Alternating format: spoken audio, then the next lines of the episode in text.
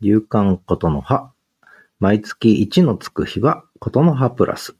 始めるキャンパス2月29日の更新情報です。概要欄、説明欄に各記事へのリンクがあります。毎日のブログつぶやきつぶやきました。新着ポッドキャスト、声で書く日記、潤いのある日々から静かな日常への移行と、穏やかな環境と一日得した気分なウルービの話。そして、Listen to Movies。デンジャラスマインド卒業の日まで映画紹介しました。そして、Listen to Me。20年ぶりのワクワクの正体は実はそれどころの話ではなかった話。これ結構面白いと思います。